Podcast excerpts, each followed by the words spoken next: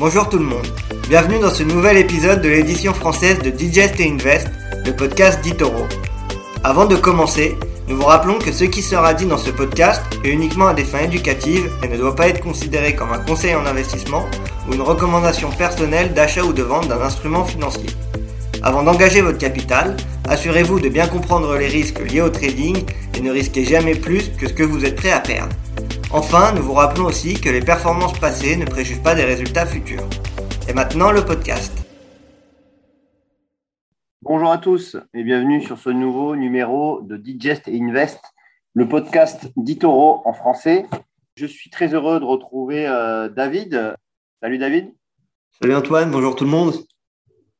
Bonjour David, on va donc commencer ce, podcast, bien évidemment, euh, en euh, rappelant qu'on est dans des conditions euh, de marché assez volatiles, hein, que eh bien, le conflit entre l'Ukraine et, la Russie se poursuit, même si on a quelques avancées positives concernant ce, conflit. on va y revenir, bien évidemment. David, est-ce que de ton côté, quels sont les, les conditions de marché qui, ont retenu ton attention? Bah, Comme tu disais, on est dans une, euh, on est dans une situation de marché un peu particulière. Hein. Déjà, on est en, guerre, donc on, voit que les, marchés sont euh, très nerveux et, très volatiles et euh, qu'il suffit d'un rien pour que euh, une action perde 10% ou elle gagne plus de 5%.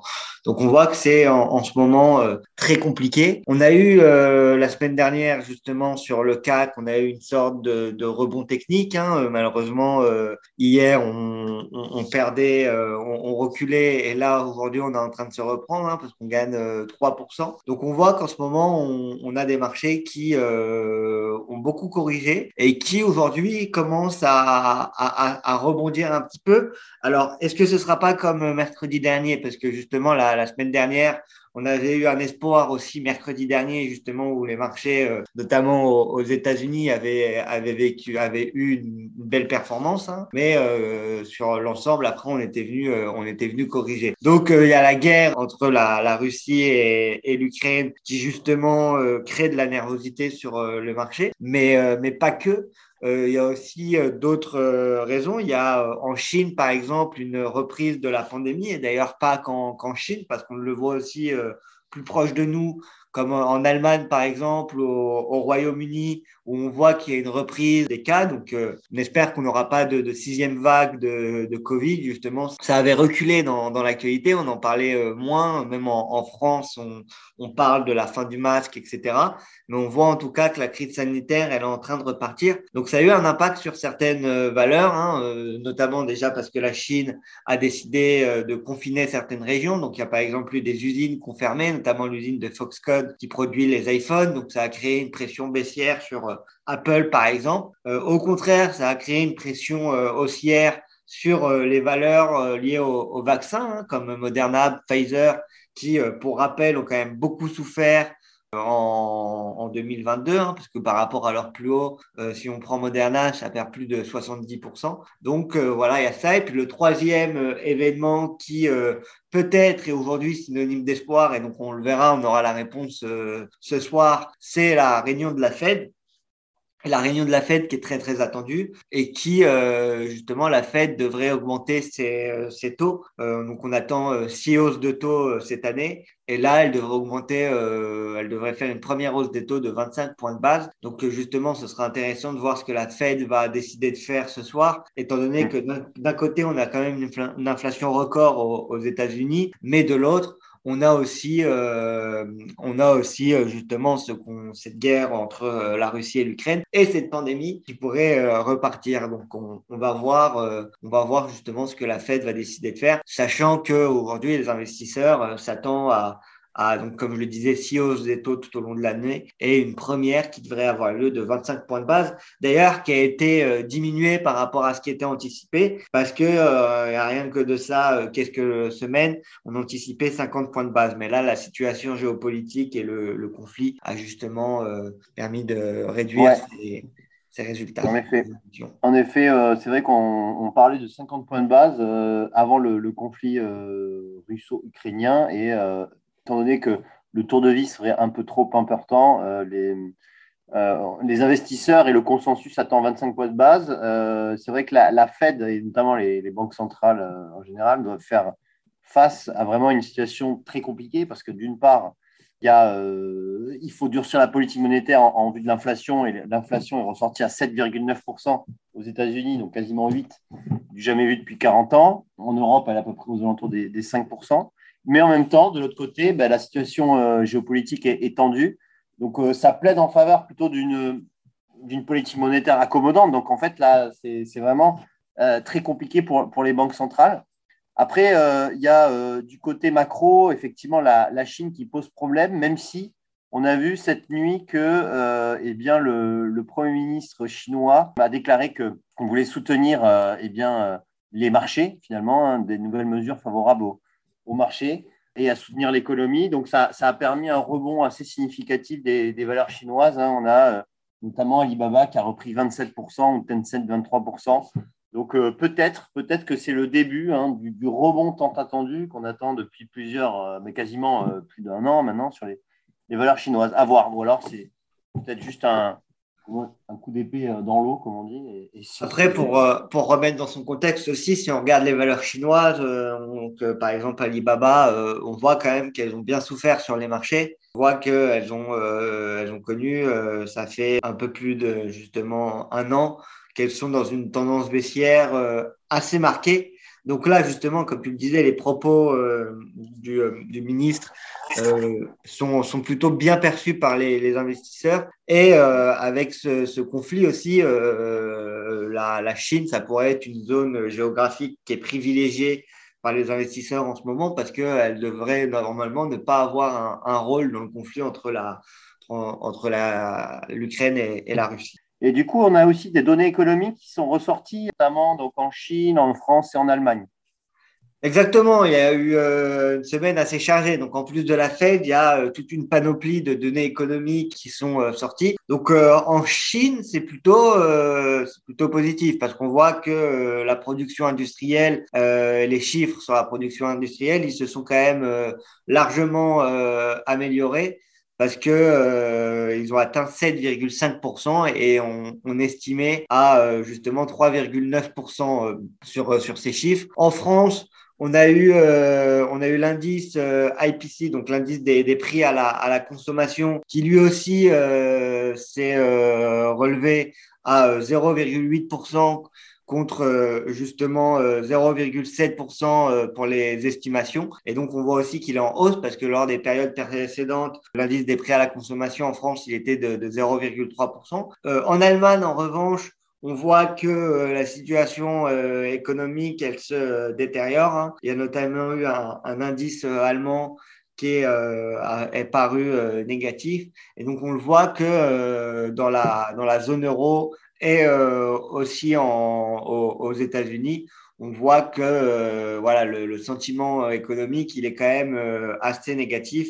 Par exemple, en, zone euro, le sentiment, il est donc en, territoire négatif, il s'élève à moins 38,7 points. Et donc, on, on estimait justement ce, ce, sentiment à 10,3. Donc, on voit qu'on est largement en dessous. Et aux États-Unis, on a les, les prix à la, production qui, eux, affichaient une, une, valeur qui était plus faible que, que prévu. Euh, donc, on a eu euh, les prix à la production qui affichaient 0,9%, euh, alors que euh, on, on, attendait sur cette période 1,2%. Donc, on voit aussi au, au niveau des, des, données économiques, quand on regarde, à part en Chine qui vient contredire un peu ces données-là, on voit que dans le reste du monde, on parlait d'inflation juste avant avec une inflation record, mais on voit aussi que euh, les, différentes euh, données économiques ne sont pas au, rendez-vous et elles sont souvent euh, en dessous des, attentes des, analystes. Donc, il y a beaucoup, en tout cas, en ce moment, on est dans une semaine, on est dans des moments qui sont très, très volatiles et donc on est dans des moments cruciaux pour les marchés parce qu'en général, quand on a des grosses baisses, on, a euh, des, marchés qui ont, tendance à se reprendre. Et donc euh, là, on, verra, mais en tout cas, les données économiques qui pour le moment ne, confirment pas encore cette, reprise. Oui, effectivement. Après, ce qui est, un peu positif, c'est justement les, les prix à la production qui ressortent finalement sous les attentes. Ça veut dire que l'inflation peut-être commence un petit peu à, à ralentir et ça c'est plutôt pas mal pour, bon, pour la suite. Après en termes d'action justement, performance, on a notamment des, des performances mitigées, plutôt négatives pour certaines valeurs du CAC, notamment Alstom, hein, Alstom qui, qui, a eu la plus mauvaise performance du, du CAC 40 euh, hier et qui, qui aussi bon, reste sur des, des plus mauvaises performances du CAC d'ailleurs euh, depuis plusieurs, euh, plusieurs mois.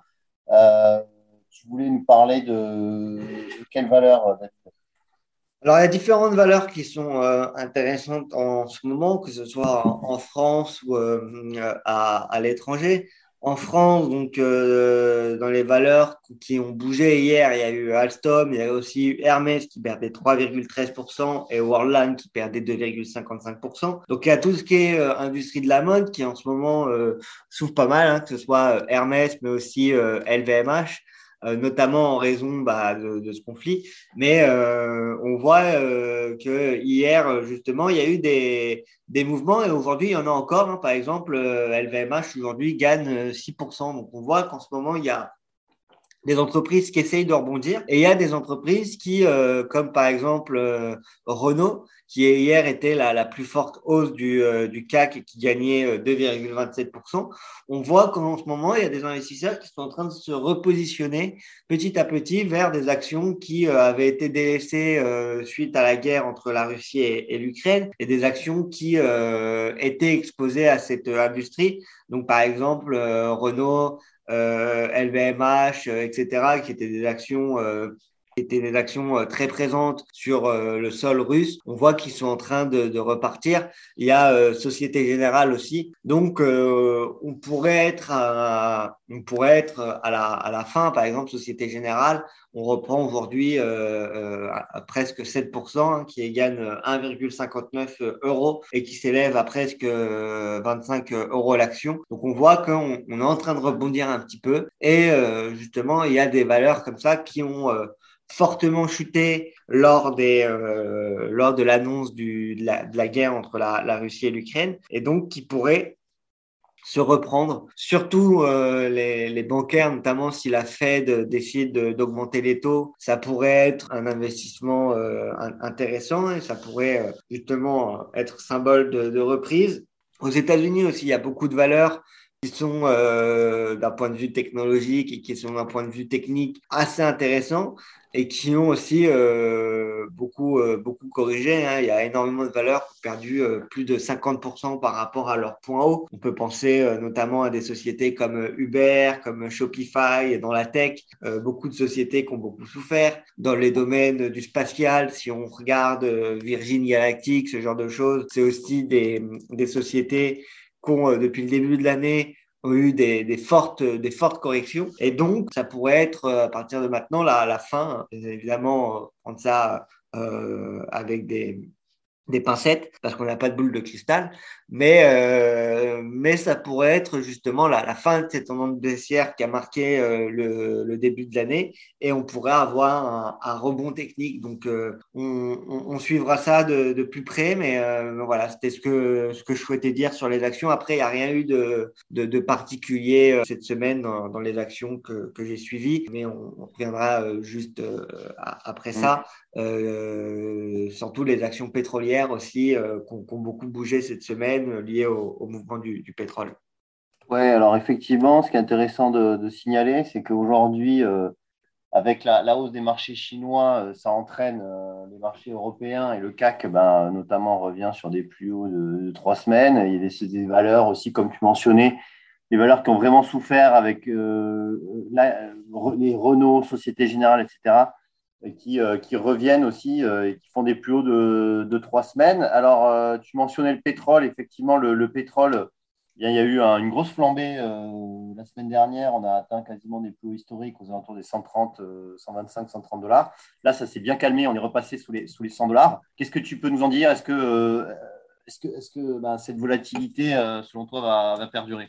Bah écoute, pour le moment, en tout cas, euh, on le disait la semaine dernière et je te disais que euh, je pensais que moi, euh, les prix du pétrole n'étaient pas soutenables pour l'économie et semblerait que l'OPEP a été d'accord avec moi parce que ils ont décidé justement d'ouvrir justement les, pompes de pétrole, si je puis dire, et d'augmenter euh, et d'augmenter leur, euh, leur production. Ce qui a créé quand même une, forte correction sur le pétrole, hein, parce qu'on était justement à, plus de, de, 130 dollars pour le baril, notamment le, celui du, du Brent. Et là, on, est venu corriger à, moins de 100 dollars. Aujourd'hui, le, le, pétrole, il se trade sur notre plateforme à, à 95 à 95 dollars. Donc, on voit quand même qu'il y a eu une forte correction. Et euh, c'était euh, d'ailleurs des, des, niveaux euh, qui étaient plus vus depuis 2008 pour le, le pétrole. Donc euh, c'est aussi sain qu'il y ait une, une, correction. On pourrait aussi espérer que d'ici les prochaines semaines, on ait aussi une baisse du, du litre de, de l'essence, hein, parce qu'en ce moment, dans, dans, la vie de tous les gens, le, le plein coûte quand même assez cher, notamment en, raison du, du, prix du pétrole.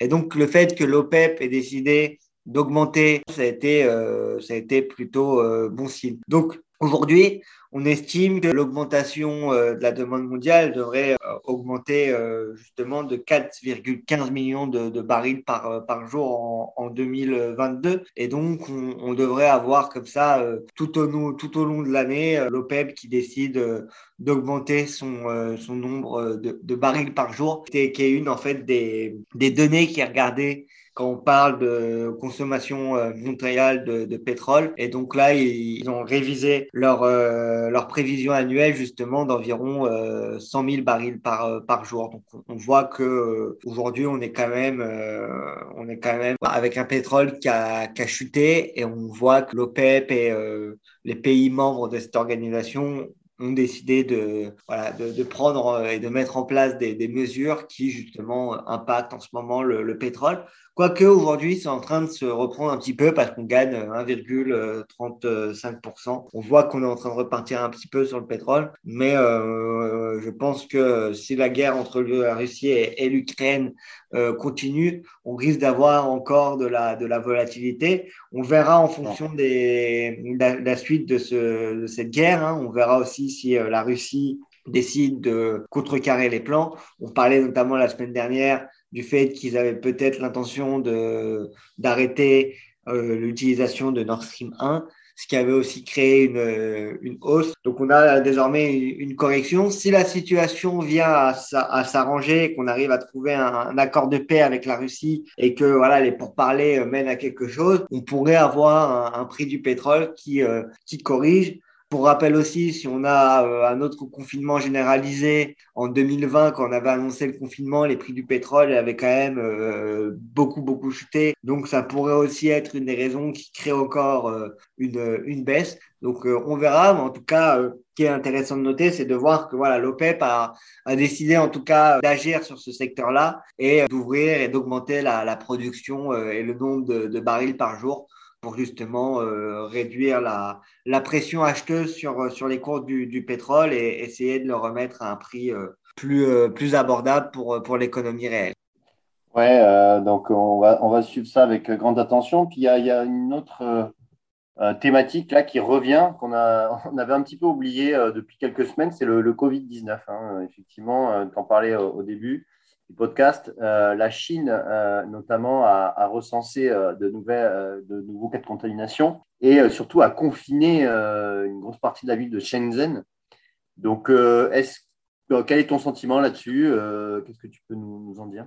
Bah, c'est inquiétant parce que quand on regarde le bilan sur, sur la Chine, on voit que le nombre de contaminations et le nombre de cas de, Covid est, en forte, est en forte hausse. Par exemple, si on regarde en ce début de semaine, on a recensé 3507 cas justement euh, symptomatiques contre 1337 la, la veille en Chine. Donc on voit que c'est quand même euh, en, en, forte hausse et, euh, et, ça inquiète justement le, gouvernement chinois hein, qui avait mis en, place une politique euh, justement de, zéro Covid. Et ça inquiète parce qu'on on voit qu'en fait, euh, bah déjà la politique mise en place par le gouvernement chinois, elle est moins efficace que face aux variants Omicron.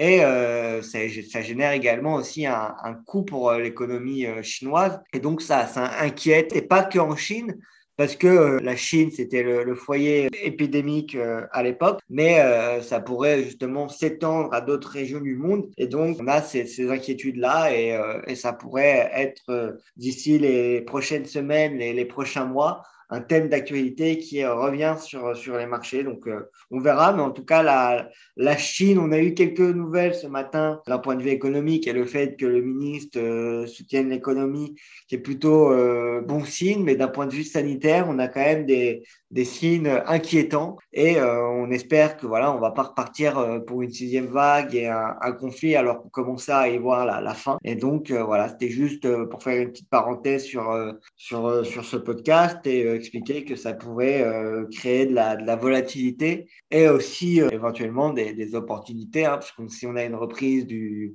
du Covid, etc., on pourrait avoir des, actions comme Moderna, comme Pfizer, ou toutes les actions liées au domaine de la santé, ou même des actions comme euh, liées au domaine du télétravail qui ont été euh, abandonnés ces, derniers temps et qui ont beaucoup corrigé, qui pourraient être amenés à, repartir. Donc, c'est pas un, thème à négliger sur le marché. Voilà, donc on, voit qu'en ce moment, on est quand même dans une semaine assez chargée. Euh, il y a la guerre entre la, la Russie et l'Ukraine. Il y a cette éventuelle hausse des taux qui devrait arriver de la Fed. Et euh, il y a cette euh, pandémie qui, qui, revient. Donc, c'est les trois sujets majoritaires. Il n'y a pas eu de, trop de résultats d'entreprise pour le moment euh, d'un point de vue bourse qui intéresse vraiment les investisseurs et ce, qui, ce que les investisseurs suivent. C'est vraiment ces trois raisons macroéconomiques qui voilà, impactent le monde de, de, tout le monde et aussi les, les marchés financiers.